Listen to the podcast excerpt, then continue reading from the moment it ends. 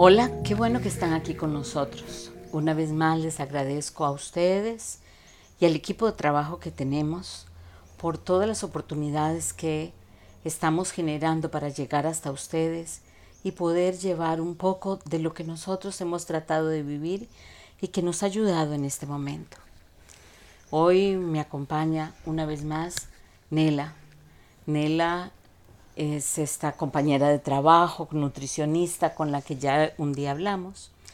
Y hoy yo, yo quisiera poder repetir a todas las personas más veces, porque creo que cuando comenzamos a hablar sobre algún tema, siempre de alguna manera comenzamos a motivarnos y eso nos lleva a otros lugares. Y aunque hablemos del mismo tema con diferentes personas, ustedes van a ver siempre que tenemos algo diferente. Cada uno de nosotros tiene una perspectiva diferente.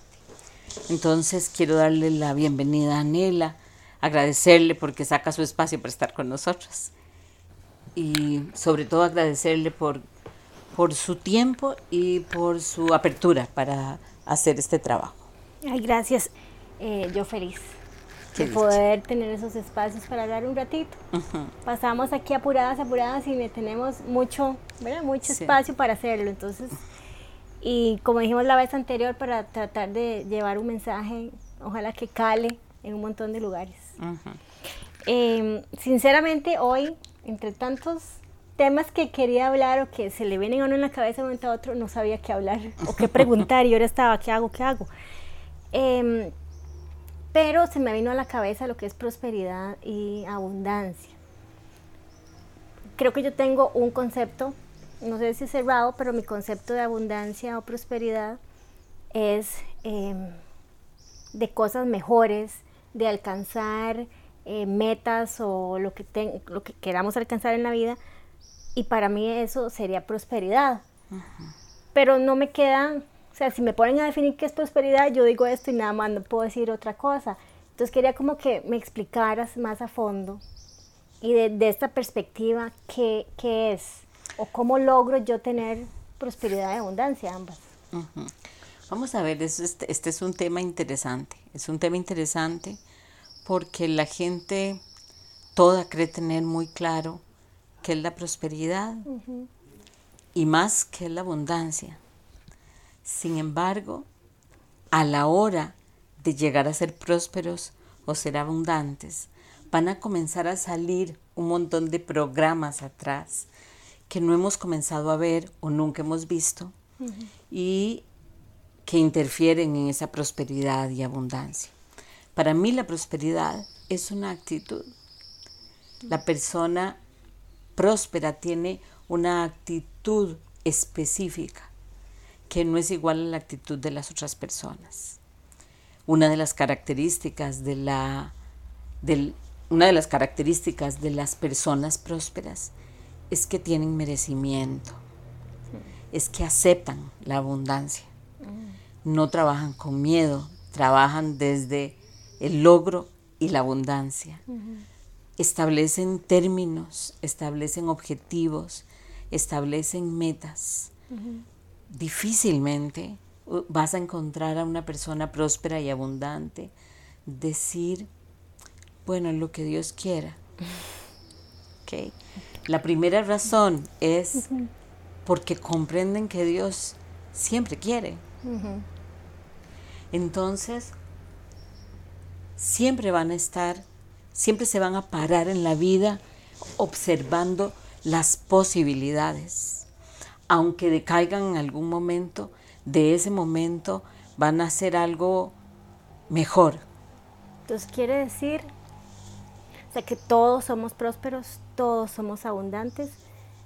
Eh, y esa, esa frase que usted dijo, lo que Dios quiera, o es que Dios así me tiene, o verá, etcétera, que siempre tratamos o ponemos a Dios en un lugar que creo que no es el correcto, em, pero como hablamos creo que la vez anterior, la creencia o el, lo que nos inculcan o el enfoque que nos muestran y que nosotros lo, creemos así, es eso, que uno dice, bueno, si Dios quiere, y uno y nosotros, o no sé, la mayoría, o por lo menos en mi caso, no puedo hablar de los demás en realidad, uno a veces no se cree próspero, uno no lo enfoca desde ese punto. No, no solamente no se cree próspero y al no creerse próspero se ve carente. Porque acordémonos que aquí este es un plano dual. Entonces, si no me veo próspero, estoy en carencia. Y si estoy en carencia, creo desde la carencia más carencia. Y voy a poner un ejemplo que me ha hecho mucha gracia porque he hablado de él por lo menos en tres podcasts. Eh, y esto básicamente es porque en estos procesos que hemos tenido cambios de horario y todo, he podido hacer algo que no hago nunca y es ver televisión. Entonces me he puesto a ver algunas biografías acompañando a mi hijo a esto y a mi esposo. Y como siempre yo trato de aprender y ver ahí cosas que, que dirijan la energía de una manera positiva.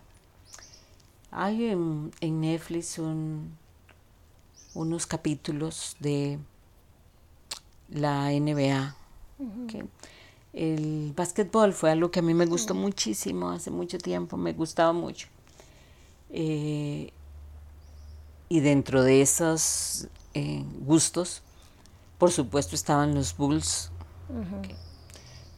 una, una persona, un personaje que a mí me ha llamado la atención muchísimo, sobre todo ahora porque veo algo más que hay detrás, es Michael Jordan. Él es un ejemplo de cómo una persona que no tenía las mejores condiciones, porque las mejores condiciones las tenía su hermano, no tenía una condición económica exuberante, eran una clase media baja. Tenía un, entorno familiar bastante bien constituido.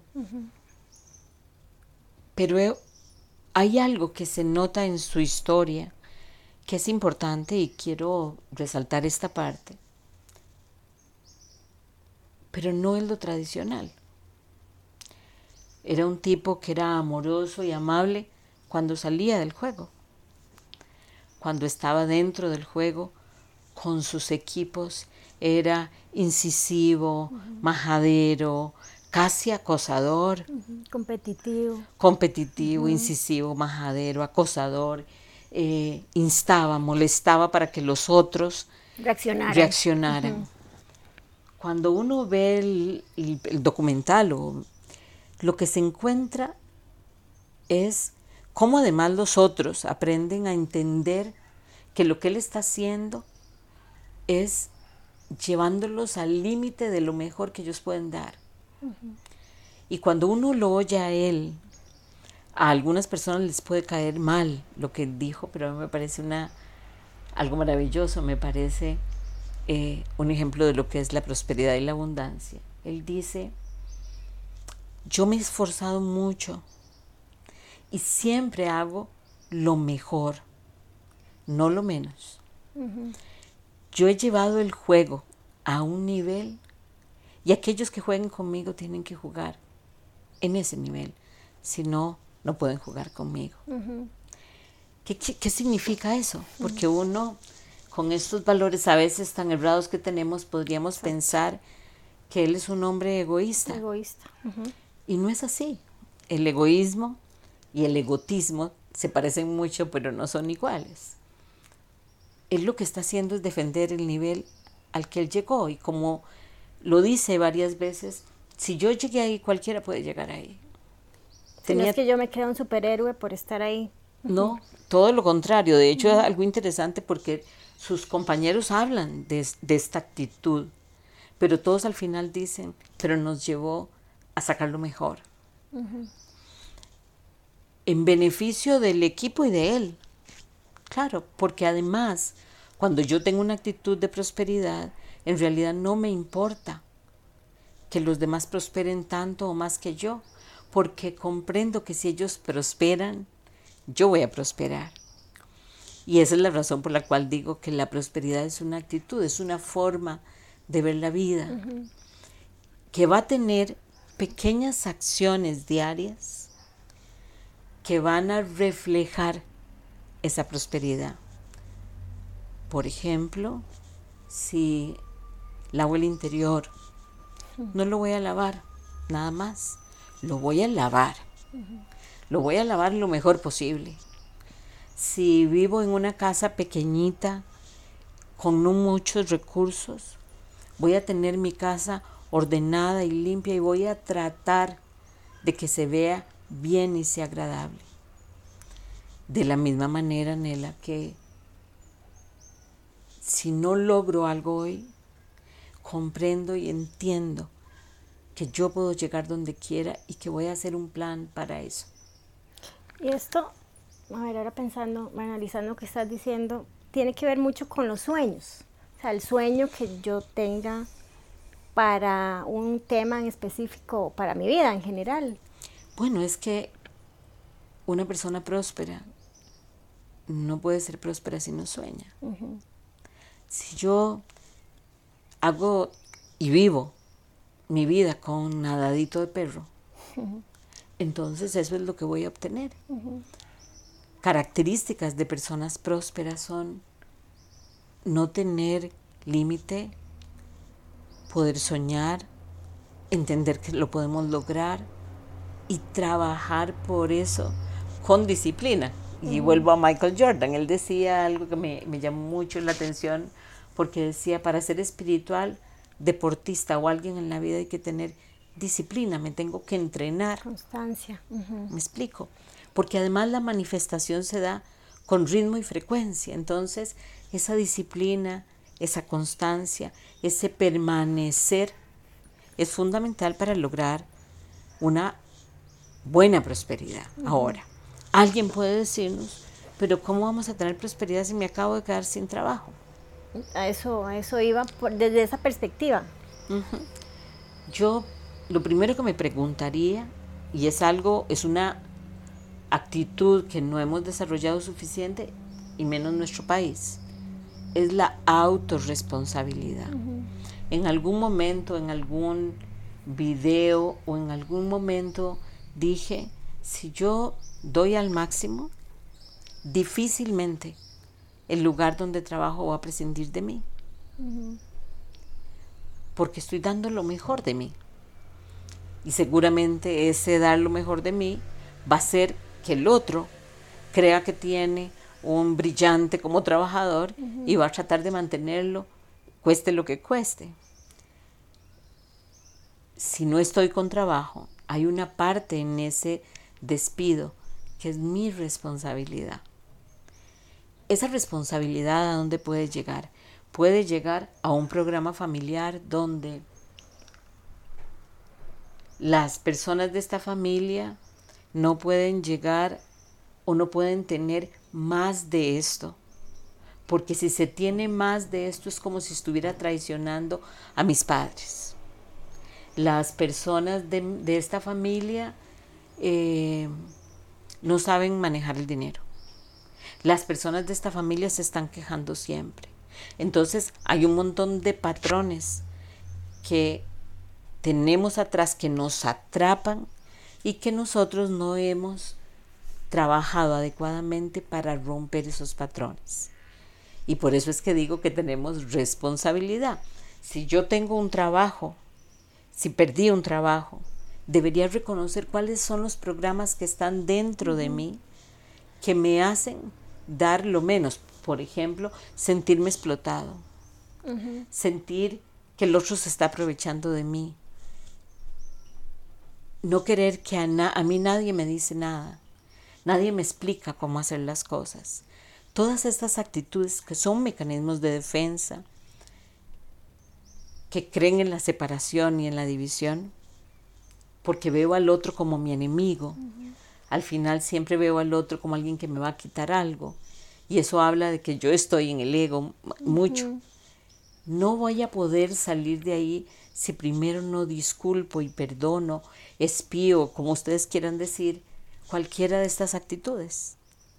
No sé si en, si en otro podcast, no me acuerdo, no, no los he oído todos, he tratado, hablaron o hablaste de la expiación, porque es un tema eh, muy apto, digamos, para estas circunstancias y sobre este tema, digamos, si uno no tiene la actitud de prosperidad, y que nos inculcan eso desde la sociedad o de tener envidia o de tener miedo, que volvemos todo, todo se centra en el miedo y en la separación. Eh, pero como yo dije la vez pasada, uno no se da cuenta de esas cosas si no estás más consciente. Bueno, por eso, por eso, por eso estos podcasts. O sea, eh, lo que estamos tratando al final es de llegar a través de diferentes posiciones a un mismo lugar. Y es que cada uno se levante y se pare frente a sí mismo y se dé cuenta que él es el único que se construye. Y desarrollar ese observador, solamente eso va a hacer que toda mi vida sea diferente, porque de pronto me doy cuenta que participo en mi vida y no soy o no vivo, como explicaba en el taller que dimos de quién soy yo, como un robot manejado por las bandas de información que están en los campos morfogénicos y que me hacen a mí nada más caminar como una de esas aves que sabe que se levanta y llega a su lugar de migración y se devuelve. Y así vivió su vida. Detenerte un instante y preguntarte, ¿cómo quiero vivir mi vida yo? Es comenzar con una actitud de prosperidad, porque de pronto me doy cuenta que yo soy mi propio rey Midas, que soy yo el que toco lo que toque y lo transformo en una oportunidad. Ahora, en algún momento tendremos que hablar de lo que yo pienso de la acumulación y entonces van a encontrar contradicciones algunas personas, porque yo soy una de las personas que digo no deberíamos tener tarjetas de crédito porque siempre vamos a tener, pero si creo en eso, ¿para qué acumulo? correcto. Yo no debería acumular, yo debería acumular con un objetivo y decir, voy a guardar porque quiero lograr aquello. Si yo lo hago así, ustedes van a ver cómo todo esto se comienza a multiplicar. Los abuelos y los tatarabuelos hacían, hacían esta dinámica que estás diciendo, que guardaban. Y además hacían, tenían planes, objetivos. La plata, que es la manifestación de la energía del amor, no debería acumularse en ninguna parte. Pero bueno, esta es nuestra sociedad. Ahora, vos decías algo importante, ¿cómo comenzar a tener una actitud próspera? Primero, tomar la decisión de conocerme para saber cuáles son los programas que yo traigo que me impiden acceder a algo a lo que yo ya tengo derecho. Es como pertenecer a un club y no poder aprovechar eso porque no me había enterado. ¿Me explico? Otro, digamos, en el corre-corre de la vida, muy pocos eh, tratamos y sacamos el tiempo para decir, bueno, ¿y, qué ha pasado? Como lo que hemos hablado en otras ocasiones del árbol genealógico. La importancia y lo enriquecedor, que hablamos en otro, en una clase que tuvimos, o hemos tenido, de lo enriquecedor es saber cuáles son mis cosas, o sea, lo que ha sido mi vida, porque en realidad eso es lo que soy. Y como también hemos hablado que si se repite más de una vez es porque hay que arreglarlo. Pero no todos, yo, yo ahora porque estoy aquí, ¿verdad? Pero en general la gente no, no toman el tiempo para averiguar, porque muchas cosas hay que averiguar, esas cosas y no saben lo importante que es saber qué es lo que hay detrás y qué es lo que soy para que empezar como a pulir o a sanar bueno. Eh, contratos o mandatos o como quieran llamar. O programas. O programas. O acuerdos. Ah, exacto. Porque entonces eso me da libertad y entonces yo sé cómo ir, digamos, ir dando más pasos hacia adelante. Pero eso lo, lo primero que denuncia es que estás viviendo tu vida como si fueras un niño al que otros llevan. Si yo soy un adulto, deben, tengo que pararme y conocer mi historia. Si no conozco mi historia, la repito. Debería conocer mi árbol genealógico, de a dónde vienen mis padres, por dónde pasaron, qué hicieron mis abuelos, si tuvieron que emigrar, qué, qué situaciones tuvieron que vivir, porque además cada vez que yo construyo esto, me paro en un lugar con mayor firmeza, no para jalarlos, ni para soportarlos sobre sus hombros, para entender a lo que ya tenemos derecho, porque nuestros padres y abuelos vivieron situaciones que nos dan el derecho a nosotros de vivir la vida de una manera diferente. para no juzgarlos, ¿verdad? Normalmente. Por ejemplo, si mi padre tuvo una quiebra, yo debería saber por qué mi padre tuvo una quiebra, para yo no pasar por ahí. Ya mi papá pasó por eso, solo para que yo no pasara por ahí. ¿Me explico? Entender que la vida es como un campo de energía donde todo va pasando es maravilloso, pero sobre todo desarrollar la autorresponsabilidad de pararse y detenerse y decir, ¿qué es lo primero que tengo que hacer para esta prosperidad? Detenerme y saber quién soy. Sí, Marieta, pero muchas veces uno ha escuchado eh, muchas personas que dicen, ay, pero es que esto es lo que a mí me tocó. Una típica frase que uno la escucha, no, es que eso es lo que a mí me tocó. Bueno, yo... No hay nada que hacer. Mucha gente dice eso, no tengo nada que hacer y me tocó así, me tocó así. Esa es otra frase que... Bueno, vos, vos estás muy cerca de mí, eh, Nelita. A mí me hace mucha gracia cuando tanta gente me agradece, tantas bendiciones que recibo. Y un día dos personas me han dicho, y usted tan amorosa y dulce, dije, ¿cómo se nota que no está a la par mía? sí soy amorosa, pero dulce no soy, ¿ok? Soy dulce cuando tengo que trabajar en esto, porque esta es mi vida, yo creo en el amor. Pero cuando alguien venga y me diga a mí, es que esta es mi vida y esto es lo que me tocó, entonces nada está haciendo cerca nuestro. Porque nosotros lo que hacemos es tratar de acompañar al otro en su proceso de autorresponsabilidad. Y eso es en realidad lo que deberíamos hacer todos los seres humanos. Demasiadas personas creen que la vida es eso, que la vida es un programa ya escrito donde vos pasás y no puedes ni quejarte. ¿Qué nivel de crueldad pensamos que tiene Dios? Que ve a sus hijos que somos reflejos de Él. Nos pone un programa y nosotros pasamos por Él solamente para que al final Él diga, se dan cuenta, yo tenía razón. O sea, a mí me asombra que alguien crea en una inteligencia así. Ahora, lo otro, creer otra cosa, Nelita, implica trabajo. Implica trabajo no porque haya que trabajar, porque nosotros hemos construido tanto hacia un lado que nos toca deshacer. Dios no tiene nada que ver con eso. Pero este proceso de, responsabilidad, de autorresponsabilidad implica un compromiso. Por ejemplo, algo tan simple como meditar cinco minutos todos los días.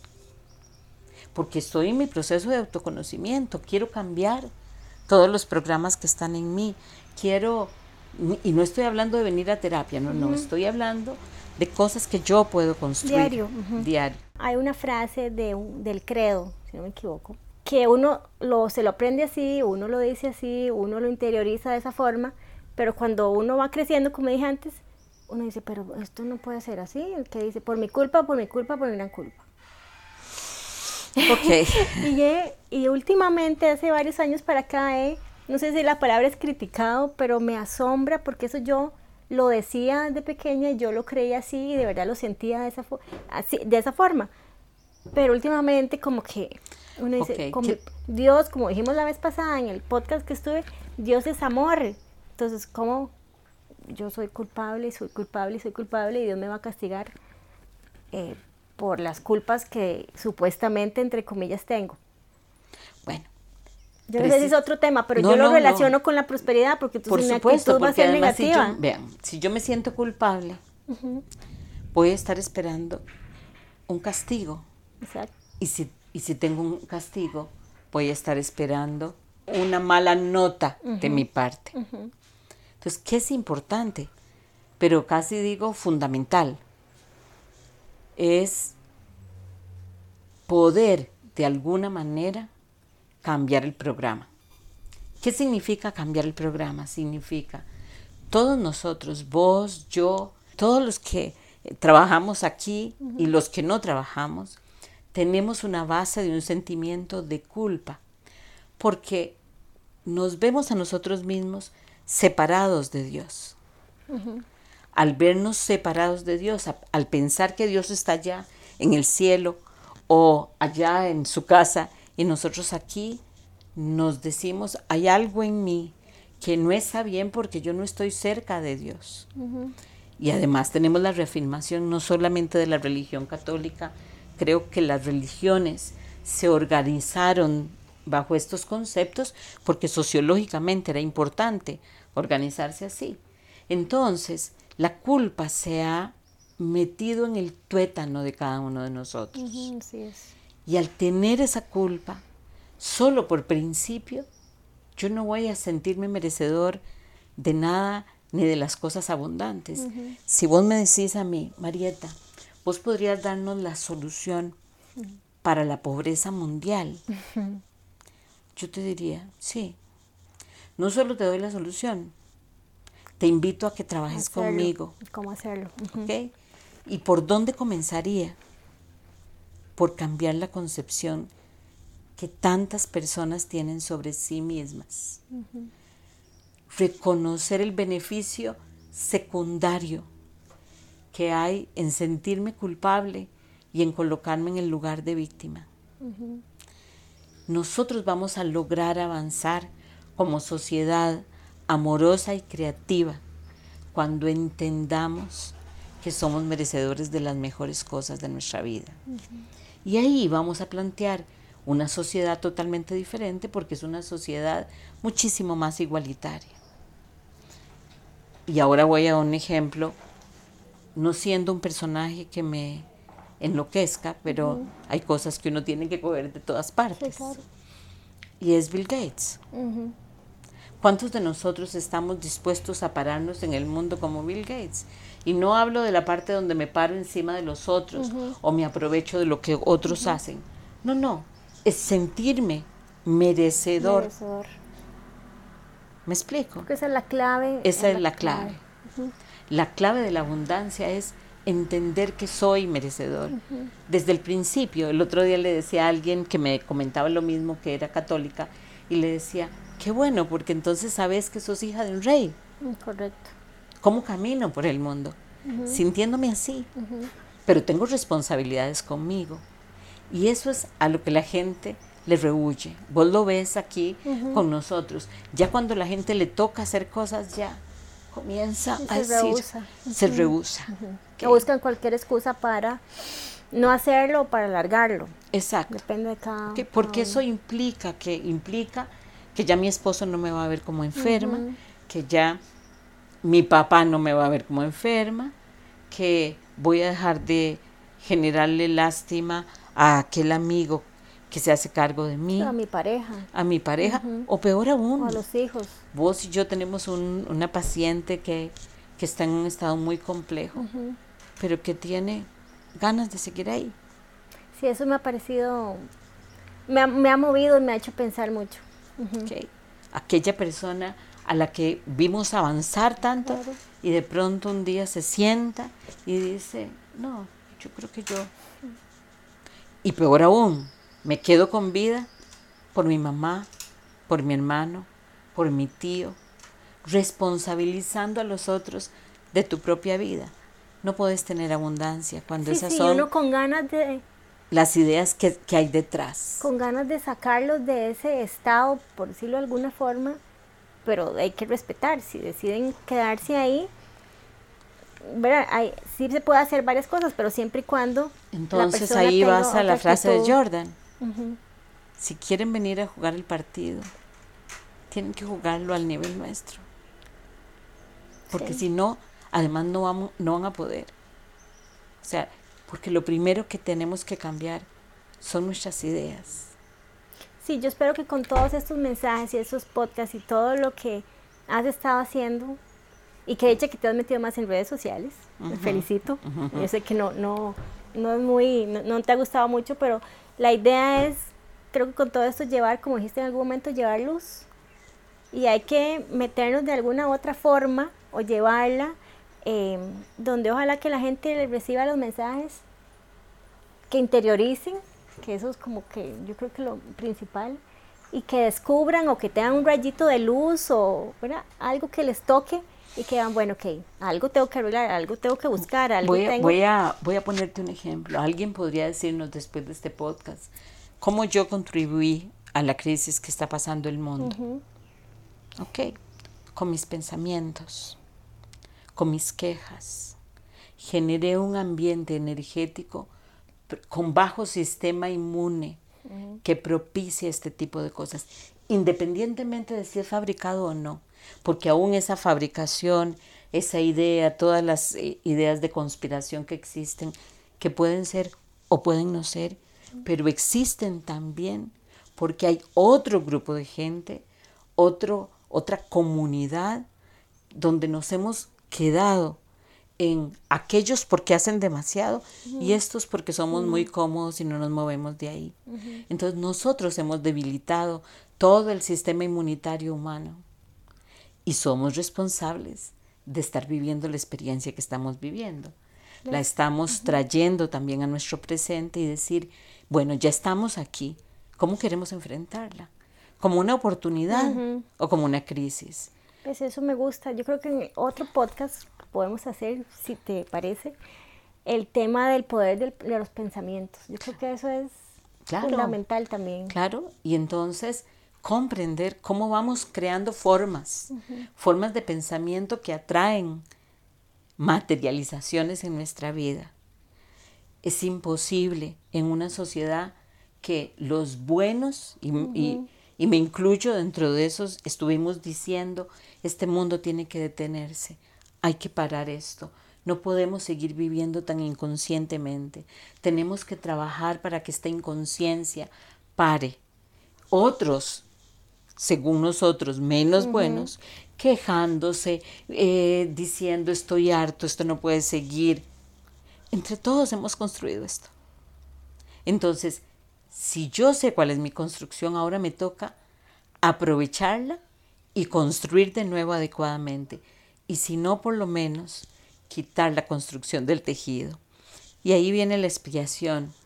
Y, quiero recomendárselas precisamente porque la nombraste y no quiero que se nos quede suelta. La expiación es una forma donde de alguna manera, o sea, lo que yo estoy intentando es abrir eh, una herramienta que se usa en el curso de milagros para generar en este inconsciente que es un niño una acción casi ingenua que nos permita sentir que borramos como si hiciéramos delete.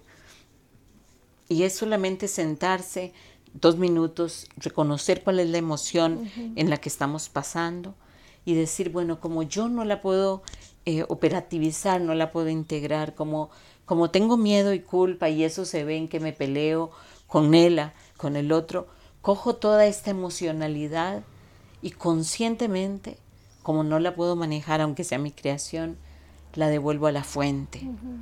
Y la fuente es Dios, Mahoma, las creencias que ustedes tengan. La devuelvo a la fuente para que esto sea espiado. Nosotros decimos expiación en el curso de milagros. Si no quieren usar expiación, para que esto sea perdonado, borrado, vuelto a la verdad frente a la luz de la divinidad todas nuestras creaciones cogen una luz diferente. Y de manera que esto me sea devuelto a mí con una perspectiva adecuada y que yo pueda santificar mi relación con lo que sea, o sea, con mi esposo, con mi trabajo, con mi enojo. ¿A quién es el primero que tengo que perdonar? A mí. Yo siempre digo, no tenemos que perdonar a los otros, tenemos que perdonarme. yo porque me enojo, yo porque estoy bravo, yo porque te juzgo, yo, si yo comienzo a observar estas partes de mí y las devuelvo y las perdono, van ustedes a comenzar a ver una vida totalmente diferente. Sí, eh, bueno, nada más era como para decir algo adicional, yo la he utilizado, eh, no con tanta frecuencia como me gustaría, pero porque esto es un, un hábito, es un proceso eh, es magnífica, es mágica, para mí es mágica. Y sí, entonces a todos los que están escuchando, eh, si pueden y quieren de corazón y todo, de verdad ponerla en práctica es una de las armas eh, interesantes y poderosas. Muchas gracias, Nelita.